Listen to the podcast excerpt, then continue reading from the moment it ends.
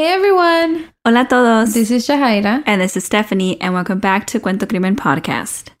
Hoy vamos a hablar del caso de May Maya Millete, and this case unravels to something that we have not seen nor covered before here on the podcast. Yeah, it's just like there's so much evidence that gets exposed, and this case is somewhat recent. So, some of y'all might know mm-hmm. about this case and how it has so many twists and turns. And I think this is like the case where, you know, all the true crime lovers can really predict and assume um, as we're learning about the case. So, mm-hmm. that's going to be interesting uh, to hear about. But you know, as always, antes de empezar el caso, we again would like to give you all a heads up. We will talk about sensitive topics, entonces queremos darles una advertencia porque vamos a hablar de temas sensibles. And again, queremos decir que hablamos de estos casos con todo respeto a las familias y víctimas. Now, let's jump in.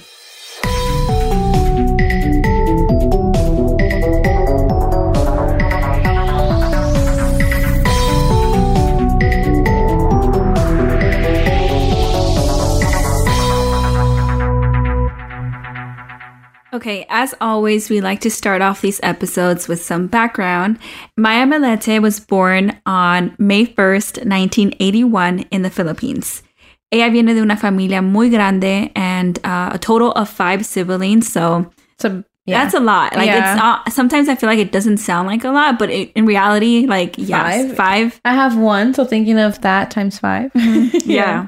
So it just like big family, like there's always someone at home type of thing. Like always someone to talk to. And out of her five siblings, in this case, we are going to mention two of them who really were the people who were advocating for her.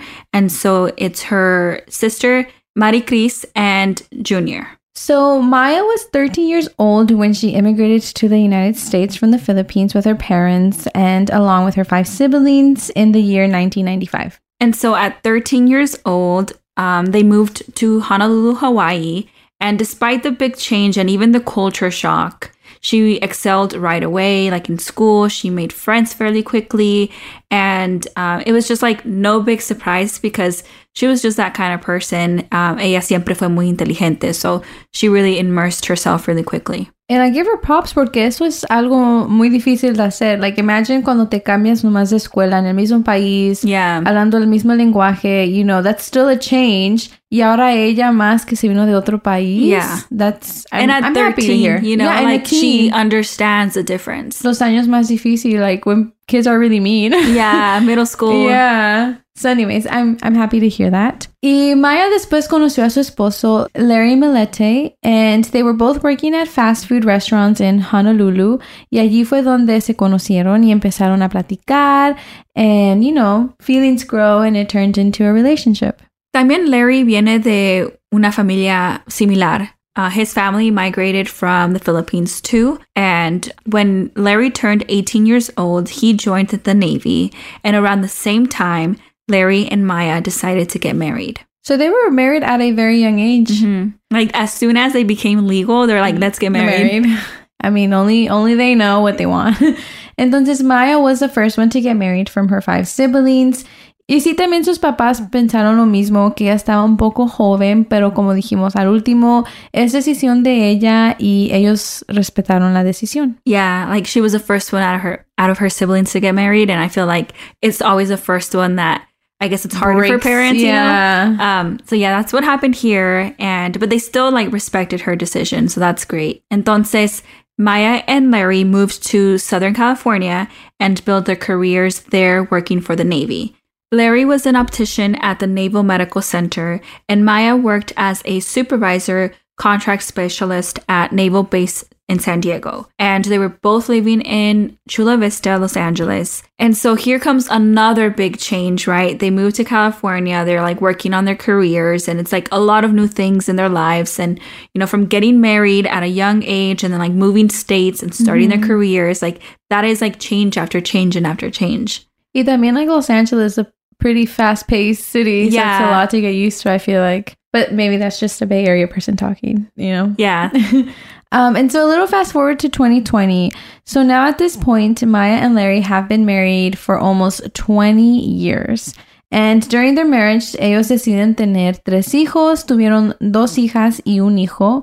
And in this part of their story, their ages are 5, 10, and 11. So they're still pretty, pretty young. Y los dos eran buenos padres. They were actually great parents.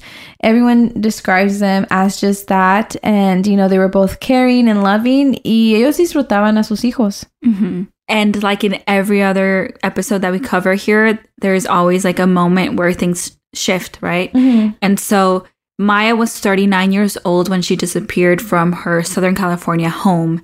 And this was in January of 2021. And it was just really shocking because, you know, she just wasn't someone to just disappear like that.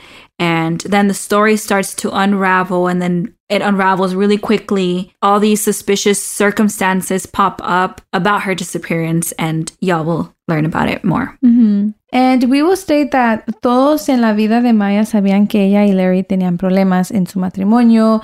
It was nowhere near perfect. Y, you know, Larry sí les contaba a todos, les pedía ayuda, asking for advice. Y Maya también a veces confiaba en gente de su círculo. You know, like, I think they were both just kind of like venting, asking for advice. And so overall, it was no secret que ellos tenían problemas, ¿verdad? Todos sabían que they had some kind of problem and it was just, it wasn't like super smooth, you know? And they knew more about these problems porque Larry era la persona que les contaba todos. He just, I guess, was a person that needed to talk to people y hablar con la gente, desahogarse, mm-hmm. like you were saying. I mean, I relate to that because I think, like, me and my partner, I think I'm the one that likes to talk. I, honestly, it's good, right? Yeah. To talk it out. Like, that's good it's just a little difficult because I think what we were reading in the articles, he would go to her family mm. and vent to them. Mm-hmm. Um, and then we'll learn more about some of the things that he would say, you know? So, yeah, but still, like, they had problems. Every couple has problems, yeah. right?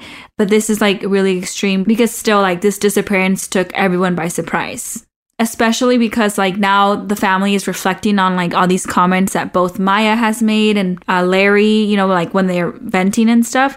So now it's like coming back to the surface. Mm. Aside from all their problems, you know, Maya goes missing, and that's como dijo Stephanie. The family starts to reflect on these problems and kind of like the ¿cómo se dice? Like the level of the problems, how deep are these problems? And so they remember that one time during a family trip, Maya made a comment and it's now kind of sort of coming back to them and they're like, like, yeah, like, holy crap, can this be something? Because on this trip, Maya les dijo que, and we quote, if anything happened to me, it would be Larry. But, you know, like, I don't know, it could go like, you know, I don't know, 50 50, right? Like, she could just be saying it like as a, like a joke, kind of like, oh, we're having a, a hard time, like it would be you, you know, but then at the same time, it's like, well, now she's missing and she made this comment and now actually something did happen to her. So, okay, yeah, I, I, I can get that, but that's kind of a big statement. Like that you would have to have like dark, dark humor for that. I'm just like, I, I feel like I kind of have dark humor. Would you say something like that? I don't know like I'm thinking about it, I would maybe say it to my partner. I'd be like, if I go missing, this is probably you, huh? But I don't know if like it would. I would have the like the humor. Like, like if you would say that to me. Oh yeah, Steph. like okay, you're right. I you know, like out. if yeah. you say that to your like sister. Oh, my sister. She's would, not gonna take no, that lightly. She's not. Yeah, you're right. Okay, I like you I'm know? taking myself away from yeah, yeah, I think okay, yeah. I think if you're joking with your partner, like okay, I can do yeah. that too, you know, like say something like that to my partner, but it's because like it's more like we're joking around yeah. and it's mutual. But if you like say that to your mom, like Oh yeah, no, my mom would flip out. Yeah. but okay, yeah, you're right. Sorry. I okay. I reflect. Yeah. yeah. I reflect it. You you got a point. Okay, but yes, enough about that. You're right. It could be a very dark comment and pues ahora como dijimos, ella está desaparecida. So mm-hmm. it's even a bigger red flag, right? Yeah. And so now Maya's missing. And as we have said in other cases, and as we've seen it, family and community are very important to keep pushing for answers and for attention sometimes. Y entonces, en el caso de Maya, her biggest advocates were her sister Maricris and her husband Richard, and also her brother. We're not sure if it's Junior or junior mm-hmm. but he's mentioned in articles, and also Claudia and Allison, who worked with Maya. So yeah, she has like a handful of people advocating mm-hmm. for her, and all these people say really am- amazing things about her her coworkers literally only had good things to say about her and her sister as well. They just mentioned how like Maya es bien inteligente and super sweet, a good mother, and all these things. Mm-hmm. And not only, you know, does her family say that she was smart, but like even her coworkers, and they say that she had a photogenic memory and that she was really good at her job honestly photogenic memory i think those people are so gifted like i wish i could be that way like for exams and things like that you know yeah. like i mean you don't have I, to really study i think i'm a photogenic you really yeah i think that's how i i'm a photogenic i have a photogenic memory because when we were in college and i would study like I, I don't know it's just like seeing the question and seeing the answer and then i would like go take the test it's just like i don't know and what? I and I always said like I have photogenic memory. Oh yeah, you did say yeah, that. remember? Okay, that's that's really you're blessed. okay, so then back to the story. In early January of 2021, Maya was so focused on planning a, you know, ski trip to Big Bear for her daughter's birthday. Entonces, you know, like the family group chat is really busy, mm-hmm. you know, mm-hmm. trying to, you know, ask who's going, who's down, like all these things like that. Entonces, de repente, ella, you know, paró de mandar mensajes. That's when the family grew concerned and they noted that she stopped communicating on January 7th. And she stopped communicating, and, you know, they were part of this trip 2, como dice Steph, like estaban en el medio de planeando todo. So they needed details, like they needed to know dates, times, and if whether or not it was still happening or not. Because, you know, like trabajamos, you know, you have families, you have plans. So it's always, you know, good to know ahead of time, right? And also, Maya wasn't someone to just leave people hanging and guessing. Maricris says that when their brother JR drove over to check on Maya the next day, and when he gets there, her husband Larry le dice que Maya ha estado en la habitación por varias horas ya, you know, that they had argued and I guess she was just taking like a moment, a breather, but it had been several hours now. And several hours you know, maybe one or two hours, right? You would think, or even three, but even three is a lot just to like sit in your room and you're a mother. You can't really just not, you know, take care of your kids and stuff like that. But he said that she had been in there for 11 hours now. Once horas son muchas para estar encerrada, like without like leaving to go get food and without leaving to go check up on your kids. And like enojada o no, like se me hace que once horas son demasiadas. Yeah, once horas seems a little too extreme. Like I, I I'm not gonna lie, I'm the type to do that too. Like if I get upset, I'll go and like kind of like mm-hmm. chill. But 11 hours seems a little too much. Yeah, especially like if you think about like, was there a bathroom in there? Like, mm-hmm. aren't you gonna Food. get hungry? Yeah, like, like your kids, your kids. Yeah, you cannot. You also cannot be that mad for that long while having kids. Like you have to step out and like at least know what's going on. Exactly. So yeah, from like as soon as I heard that, I was like, yeah, something's off. Mm-hmm. Y entonces JR fue a buscarla adentro y le tocó y ella no contestaba. So, you know, JR knocked on the door, but again, he got no response. And I think, you know, again, this is showing a lot of red flags. And like, yo también creo que like, maybe si sí está enojada, a lo mejor no quiere hablar con su esposo, ¿verdad? Larry. But if she hears her brother, JR, knocking at her door, like talking to someone new and especially your brother might be refreshing, might be comforting, and all these things. And it's like, it's no secret that they were having trouble in their marriage. So, mm-hmm. like, I would want to say that Maya wouldn't feel embarrassed, like, if her brother is knocking yeah. at her door. Like, it seems like everyone's well aware. So why wouldn't Maya want to talk to her brother? Mm-hmm. So she's still just what laying down in bed and like, no, I don't want to talk to anyone. Yeah. Or also just like maybe if she didn't want to talk about it, just being like, hey, I'm just taking some time, mm-hmm. you know. But yeah, como dijo Steph, like after that, no le contestó la puerta, entonces JR se fue, pensó que, you know, a lo mejor todavía estaba enojada o que quería estar sola, kind of just giving her space. Pero even though he left, like no estaba tranquilo y sí se fue preocupado. Um, y más porque también Maya siguió sin contestar su teléfono o ningún mensaje. Al siguiente día, todavía no tenía noticias de Maya. Entonces, you know, her family va otra vez to go check up, you know. Y Larry les dice que todavía estaba en su recámara, that she hadn't gone out. Y a este punto ya son más horas. Like earlier we said 11 hours, and at this point it's like what, double the amount. Entonces, Larry found some keys to the bedroom. So at this point, you know, Larry has taken this much time to go check up on his wife, right? He finds some extra keys y pudieron abrir la puerta y Maya no estaba. Entonces Larry les dice que posiblemente ella se fue a una caminata. I don't know. I think that response kind of doesn't sit well with me. Like, oh, posiblemente se fue a una caminata. Like, first of all, I highly doubt that he would not have seen her left mm-hmm. or heard her left yeah. at least. Y también, like, the fact that he needed keys to open the bedroom. Yeah, and he took that long to f- get the keys. Yeah, and then all of a sudden, it's you, you know what I mean. So it's like if she left, she that means she had to lock the bedroom. So you were gonna hear at least like the little key or something. Yeah, and also like what car did she take? Did she walk mm. herself to this like or is it more I guess my question is like is it more of a hike or is it more of like a little walk around the neighborhood? Yeah, that is true.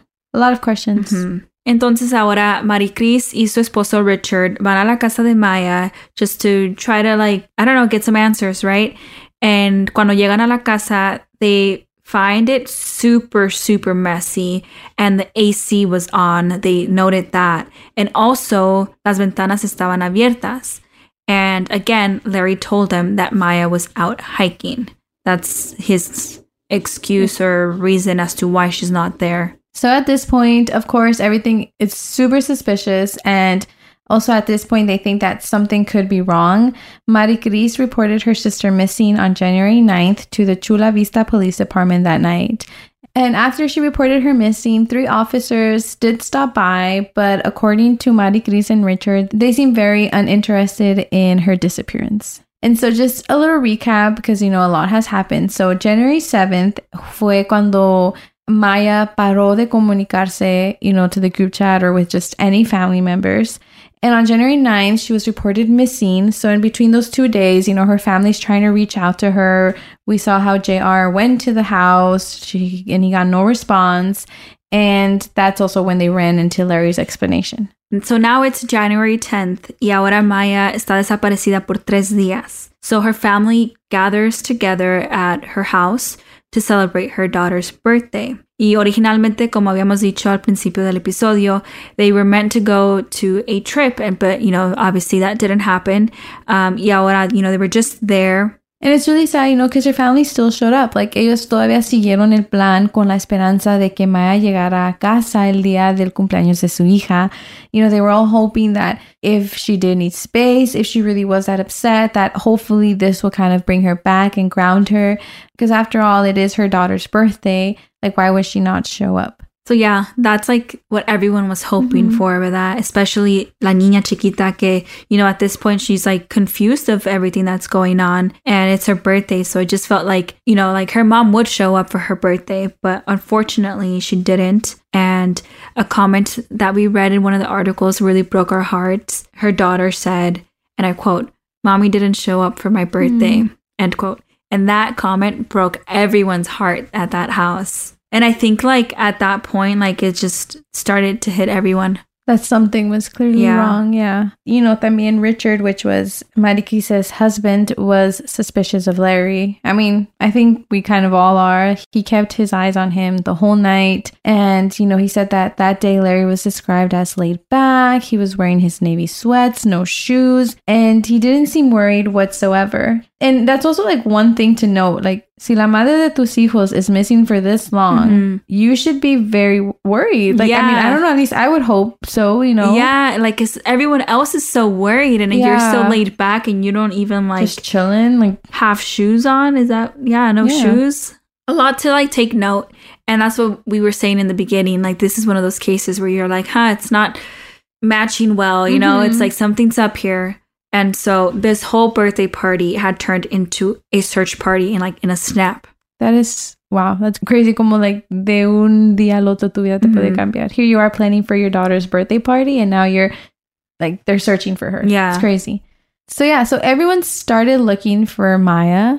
Everyone except Larry. And it just seems like he was just so uninterested and so unbothered él no estaba interesado en buscar a su esposa. Like he clearly just was not with it. And so at this point in the case, attorney Bill Little was brought in and he was an attorney that really like helped his case a lot. And so this was on January 11th, 2021. So this, now this is four days after Maya went missing and last heard of. Mm-hmm. And Billy Little is a former criminal defense investigator for the US Navy.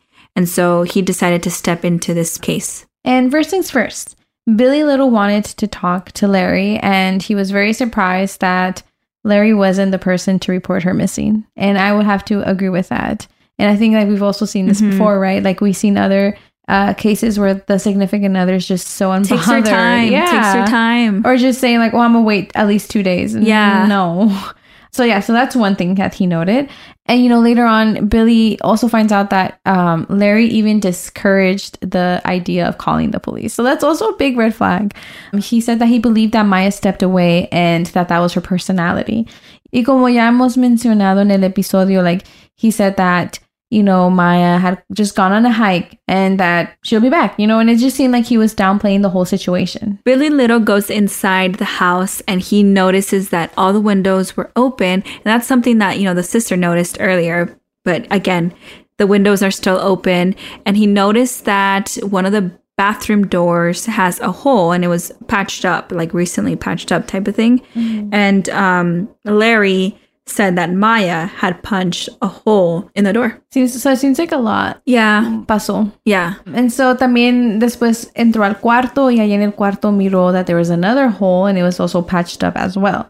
And again, Larry said the same thing. But the thing was that this hole was high up and Maya is on the shorter side. So it would have been difficult or just kind of nearly impossible for Maya to punch the wall that high. Mm-hmm make it make sense, you know? And Billy Little then left, and in the moment, as he's leaving, like to himself, right? He didn't mm-hmm. tell anyone, I'm assuming, right?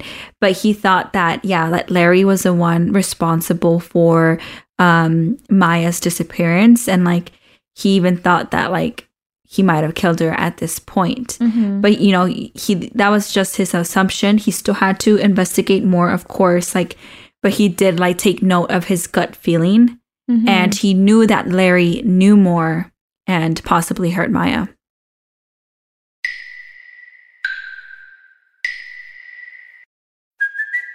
It's Kaley Cuoco for Priceline. Ready to go to your happy place for a happy price? Well, why didn't you say so? Just download the Priceline app right now and save up to 60% on hotels. So, whether it's Cousin Kevin's Kazoo concert in Kansas City, go Kevin, or Becky's Bachelorette Bash in Bermuda, you never have to miss a trip ever again. So, download the Priceline app today. Your savings are waiting.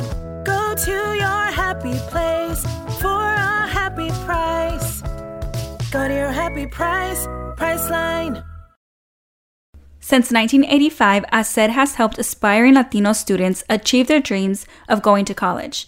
But despite students' unwavering desire for progress, they still feel lost and powerless, making the need for support greater than ever. And that means it's time to hacer more. We want to get Latino students to believe in themselves again and apply by inspiring them through Katya Echazarreta, the first Mexican born woman to go to space, and convincing them that McDonald's can help them achieve their college dreams with the steady support of HACER. Since 1985, McDonald's has given over $33 million in scholarships and now this year, McDonald's is giving away $500,000 in scholarships. That means that you can win one of the 30 scholarships, meaning you can win a scholarship for up to $100,000. Follow your dreams. Go further like Katya Echazarreta. Apply to McDonald's HACER National Scholarship. To apply to the McDonald's HACER National Scholarship, visit mcdonalds.com slash HACER. Apply now, porque uno nunca sabe. Se puede ganar. And now back to the episode. But, you know, as a good investigator, he had to go out and, you know, look for facts. And, you know, he couldn't just go off of his gut feeling. He needs something credible for court, yeah. you know? So that's what he was going to plan for. Y entonces él empieza a hablar con los vecinos de Larry y Maya and just, you know, tratando de ver si alguien tenía a camera security video or just anything, right, that he can present to court and just hoping that it can bring some insight. Una cámara de los vecinos sí capturó algo. It recorded voices of the children, Maya's children, right? Mm-hmm. playing in the yard at around 10:30 p.m. the night that Maya was last seen. Which is a little odd because again, tenían las edades 5, 10 y 11, entonces todavía estaban, you know, menores like they're they're small, they're young. Yeah. And so this was a um school night. So if you think about it, 10:30 is a little late for them to be out and about playing. And also like why would the kids be outside, you know, like that late at night? Mm-hmm. You know, at 10:30 like it's pitch black. Yeah. Why why would your kids be playing out? Like what's going on indoors? Yeah. I, I, I mean they're young, you know, like as cool as parents can be. I feel like mm-hmm. ten thirty is a bit late, like for those kids of those ages to be outside. Yeah, like it would make more sense if like they had they were staying up but indoors, like In- mo- watching yeah. movies or type of thing, you know. Um, and also like, what's the weather looking like? Porque ya para las diez y media, like January. in California, it's cold. Yeah, like you want to be inside. And so that's you know one thing to you know keep in mind. Keep in mind and Another camera recorded Larry backing their Lexus into the garage at 5:58 a.m. the next morning. Pero no se puede ver más en, es, en este video. It's just like the car backing up. backing up, but for what? Uh, it's like, can I just see the full picture, please? Yeah. y después se ve que Larry sale a las 6:45 de la mañana y no regresa hasta like more than 11 hours later. And another thing that the home security videos captured were gunshot sounds around 10 p.m. And to clarify this, like based off of our research, all this information was done by Billy Little. And we don't know exactly what the police knew or what they were doing, but um, at that point, they weren't releasing too much information. This is like all gathered by Billy Little. Which is kind of crazy to know. Like, isn't this the investigator's job? Mm-hmm. Like, it seemed like it wasn't too much work for him to find all of this evidence. Yeah, it was like pretty easy. Go yeah. talk to a neighbor. Yeah. Get their security video. So, I don't know. We say it once, we say it again. Entonces, Maricris y Richard, su esposo, turned to social media and organized searches in near hiking trails near the Millete house. Días y días pasan, and so now it's January 23rd, 2021 so two weeks after the disappearance. And the Chula Vista Police Department searched the house and they did find something. I don't know. They, they found a lot of firearms and not just a couple, right? They found more than 20. That's a lot. That's a lot. I mean, I guess there's people who like them, you yeah. know, but that is a lot. Um, y también encontraron fotos de sus pistolas. And in specific, he has a picture with his four year old and all the guns around the kid. he is test ways, yeah. I don't know. I feel like I'm no one to judge parenting styles, mm-hmm. you know, but guns, I don't know. I don't know. Like, I just. I feel like people take it so lightly. Yeah. And I don't know if that's just also my opinion because I'm not used to being around guns. And in fact, like, in our neighborhood there's a lot of gun violence mm-hmm. so like to me guns are scary guns yeah. are like not something that and also like like there's a four year old yeah. accidents can happen yeah. not like caused by the hopefully not caused by the adult but like what if the kid grabs something yeah you just never know but i guess a lot of people will have different opinions about that and that's just like ours yeah that's another another conversation yeah. for another day but yeah and so um investigators they noticed that there was a missing 40 caliber gun. That's something to note of mm-hmm. for sure. And on January 26th, they went back with another search warrant, and this time the police took the navigation system GPS from the Lexus, which was the car that was seen being, you know, backed up at five in the morning. And later on, as they're searching through it, they found out that it was actually disabled. Why was the GPS disabled? You know? Yeah. So now at this point, family and friends are now really beginning to reflect on the relationship between Maya and Larry. And they all recall, like, yeah, like the relationship wasn't perfect and it was getting pretty bad. They reflected on all the different flags they saw individually, you know, because mm-hmm. like it's hard for one person to see the big picture, but like, you know, like a family member might have like heard these comments, a different family member might have heard those comments, mm-hmm. but they never really like knew piece it together. Yeah, piece it together. But now they are. And like now it's like, okay, yeah, like they're noting that the relationship really got bad, especially in the beginning of 2020. Mm-hmm. And so, you know, that they're also like reflecting and going to stuff, trying to piece it together. And that's when they kind of you know, remember that his behavior was a bit off. Entonces, like, here's some background into their marriage. So, yes, como mencionamos, Larry era el que le preguntaba a todos por advice, you know, and ayuda to help his marriage not fall apart. Um, Larry complained that Maya was having a midlife crisis because, you know, she was going out too often, like with her single friends, having girl night outs, and just going all out. Maya was just doing her own thing. She's balancing her life and like she's a mom, she's a wife, and she married young. So she's like, yeah. you know what I mean? Like it's okay to go out and like have a little bit of fun as long as, you know, she's still described as an amazing mom and just, you know, still working, and being a responsible adult, mm-hmm. you know? Just something to note that, you know, Larry had control of all their spending and he also uh, controlled her social media accounts. Oh, that's a that's that's something. yeah, it's like a lot. It's, mm-hmm. it's like mm-hmm. not just one thing, you know? Yeah. No, definitely. Larry was convinced that Maya was cheating on him con alguien del trabajo.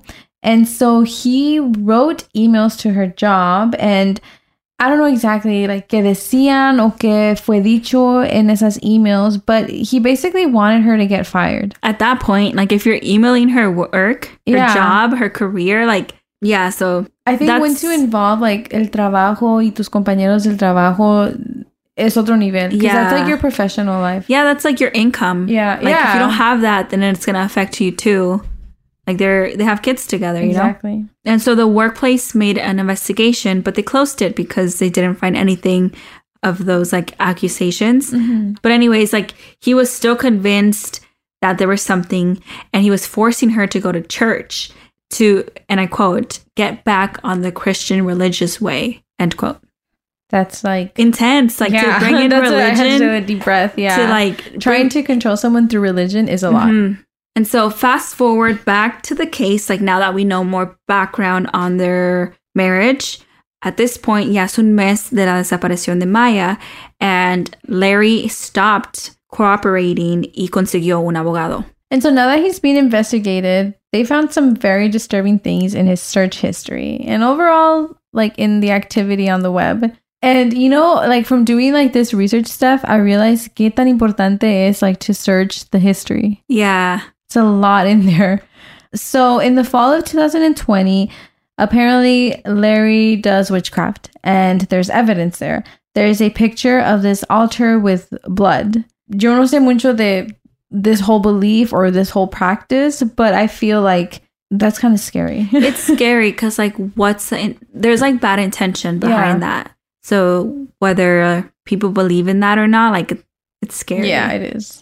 And there's uh, evidence of him giving some sort of Yelp review on a spellcaster, and also evidence of a hundred emails of him reaching out to spellcasters. Yeah, it's a lot. Like, okay, entiendo si tienes curiosidad de ahí mandas uno que otro, I get that, pero 100? That's a lot. It's that like, means like you something really, that's not right up. yeah, head. like you really want a response and you are really trying to do something. Los investigadores pointed to Larry's search history as evidence of his plans to do harm to his wife. Mientras, Maya's Google history paints a completely different picture. Her Google searches indicate a picture of a woman feeling trapped, basically. And it makes sense, like, de cómo describieron el matrimonio y el tipo de pareja que Larry era. I would have felt trapped too. Yeah. Yeah, there was like searches about like how to calculate child support payments and searches about like if she can afford her mortgage and stuff like that. So she definitely felt like, I mean, that's very telling. She wants out. Yeah. And so now more information on what's going on in their marriage, like I guess closer to her disappearance. In December 2020, Maya found speakers in their bedroom and she asked Larry about them, right? And Larry confesses that he was playing subliminal messages while she slept. The message was, and I quote, no more men, End quote. I wonder what that means. No more men. Because like he thinks like she's out, you know, with her single friends, oh, and like okay, she's okay. maybe cheating out there. Yes. Okay. Ya te entendí. Ya te entendí. Okay, that makes sense. Um, that's very scary. Like a, a message. What repeating? That's what I imagine. Like a yeah. message. No more men. No more men. What? Okay, I'm sorry. This is extreme. Yeah, what? Um, y entonces, yeah, because obviously, uh, because of this, ellos empezaron a dormir en diferentes cuartos. You know, like enough was enough. I feel like I would have also been like, okay, yo, like this is crazy. Not even, not even peace in your own sleep. Exactly. Era claro que ya a este punto, like Maya knew that she wanted to get out of the relationship. And ella se había quedado demasiado y le estuvo aguantando demasiado y ella ya lo sabía. Entonces, during the New Year's weekend, Maya tomó su decisión and it was that she wanted a divorce. Investigators found out that on January 7th, she filled out a divorce intake form and made an appointment with a divorce attorney. And this was the same day she disappeared. And that's very suspicious, ¿no? Que va a pedir el divorcio y después se desaparece. Mm-hmm. And like, I don't know, I guess there's also a possibility of like, well, maybe she just wanted to run away. But it seems like she would not leave her children behind. Like yeah. she was thinking of how, you know, to pay her rent, how to like move forward without him. Yeah. So I don't know, that was something that came up to me. Y entonces fast forward to the investigation now. En mayo del 2021, the police served Larry Millete with a gun violence restraining order. Authorities got more firearms from the Millete house. And the summer of 2021, los investigadores nombraron a Larry Millete como una persona de interés en la desaparición de su esposa. Finally, después de tantos meses of back and forth, de tantos meses of like thinking que mm -hmm. posiblemente él podía tener algo, he was finally named a person of interest. On October 19, nueve meses después de que Maya desapareció, the Chula Vista Police Department SWAT team arrestó a Larry for the murder of his wife, Maya. And as you could imagine, like this is a lot of emotion for the family mm-hmm. because it's been like months and months of wondering what happened. And also like the family learning all these like very suspicious yeah behavior like of Larry. And also just kind of like just sitting on the fence with him, you know, mm-hmm. like será o no será posible, mm-hmm. but now here it is, like yeah. Maricris said, Larry has been with us for 20 years. My sister did love him. She gave him three kids. He just couldn't let it go. That's tough because, mm-hmm. like, your own family did this to your sister, you know, right. that's 20 years of you knowing someone. Yeah. And so it's like double heartbreak. Like, how were you capable of doing that? Like, she loved you, you oh, know? Also, yeah. And también no más de pensar, like, your home is open to this person, you know, mm-hmm. you celebrated with this person. Like, como dices, era familia. Yeah. And so now more evidence was revealed to the public. In December of 2020, they found that Larry did other searches like, and I quote, my wife doesn't want me to touch her, end quote, and other searches involving drugs. These um, drugs that are known as date rape drugs and also drugs that that are used to incapacitate a person. So pretty like hardcore. Very. Like dark plans for mm-hmm. sure. And there was still more evidence. On December 31st of 2020, como dijimos, he emailed one spellcaster writing, and we quote, can you hex to have her hurt enough that she will have to depend on me or need my help? End quote. I mean, again, more extreme searches mm-hmm. because, like, why do you want to hurt someone so they can depend on you. So now they can't leave you. Yeah. You know? One of Maya's friends, you know, made a comment now that everyone's like putting in their two cents and like connecting the puzzle mm-hmm. or connecting the dots. Maya's friend said that Maya confessed at some point that Larry choked her to the point where she was unconscious. That is so scary. Like, it just breaks my heart de pensar por todo lo que pasó Maya with Larry as her partner. Like, la violencia, the discomfort, the uncomfortableness, mm-hmm. like just not feeling safe, you know? Mm-hmm. Like, that must be a really sucky feeling. And so, remember when we said that Larry had turned off his GPS and so that they didn't have a clear location as to where he drove that morning when he backed his Lexus into the garage? Yeah, they did find out that two hours out, he put his address to go back home. So he was at somewhere two hours away and he turned on his GPS to find his way back. So, all in all, Larry pleaded not guilty. And if convicted, Larry could face up to 25 years to life in prison. But Larry is the kind of person that keeps saying that he doesn't know anything, that Maya was the one that left him, that Maya left the children, all to start a new life. And you know how we always mention like no body cases are really tough because you only have circumstantial evidence. Like it could be strong, but at the end of the day, you don't have a body. Yeah, it makes it more difficult. And like, you know, the gunshot sounds, it's circumstantial, right? You don't know if anyone was murdered. So it, it makes it hard. So Larry and his team are trying to paint the picture de que, you know, Maya was this big party girl, que era irresponsable, que nomás salía con sus amigos, and that, you know, ella no venía de una familia buena, whatever that means. So they were kind of trying to pin this all on Maya and mm-hmm. her behavior. So like a lot of back and forth, right? Like Larry's trying to fight the fight and try to say that it's all Maya's fault, but mm-hmm. I mean, there's a lot of evidence here and all these like Google searches. So it, it's it is strong circumstantial evidence, as you were lot, saying. Yeah. And then we also read something really sad. It was that not long after Maya's disappearance, um, Larry cut off the contact between you know the children, their three children, and Maya's side of the family. Ni me puedo imaginar que sintió la familia de Maya. You know, like you have her husband who might be responsible for her disappearance or possibly her death. Y ahora, like, he's taking the kids. That must be really scary, like, as a grandparent and just as a family member. Yeah. So, yeah, like, la familia de Maya no miró a los niños por meses.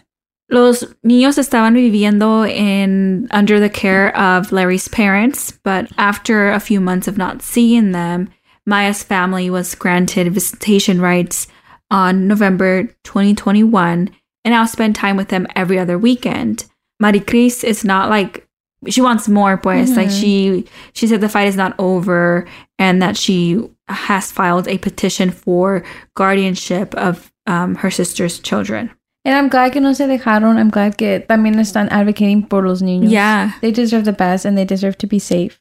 Todavía están buscando a Maya. The Help Find Maya community has created merchandise, held vigils, rallies, and they have raised more than $50,000 for search efforts. Yeah, that's all like honesty on the community, you know? Like mm-hmm. we say this again and again.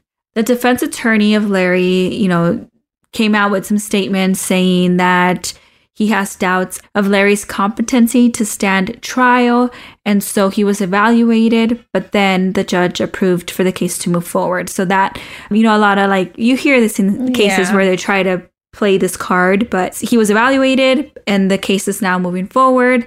And his preliminary trial is set this month, January of 2023. So it's just happening. It's yeah. to happen. Yeah.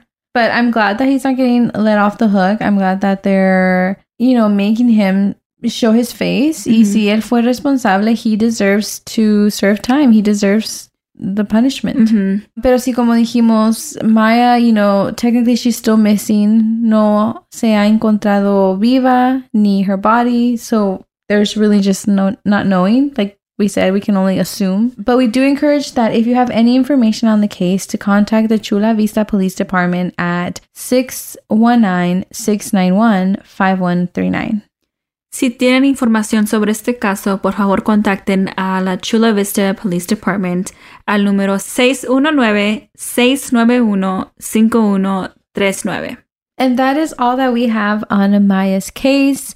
Like always, we encourage you all to look at her pictures on Instagram, share the case, and you just never know quien está escuchando este episodio. Alguien puede saber algo de ella. Her children are still waiting for her, and so is her family. So, yeah, we definitely encourage you all to take a look. And como siempre, if anyone out there listening knows anything, please speak up.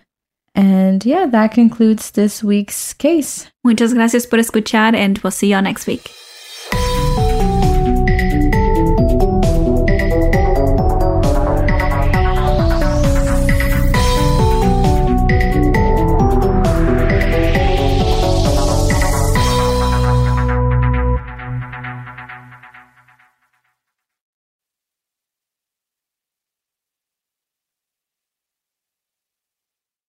Guys, it is Ryan. I'm not sure if you know this about me, but I'm a bit of a fun fanatic when I can. I like to work, but I like fun too. It's a thing. And now the truth is out there. I can tell you about my favorite place to have fun. Chumba Casino. They have hundreds of social casino style games to choose from with new games released each week. You can play for free anytime, anywhere and each day brings a new chance to collect daily bonuses. So join me in the fun. Sign up now at ChumbaCasino.com. No purchase necessary. VGW. Void were prohibited by law. See terms and conditions. 18 plus.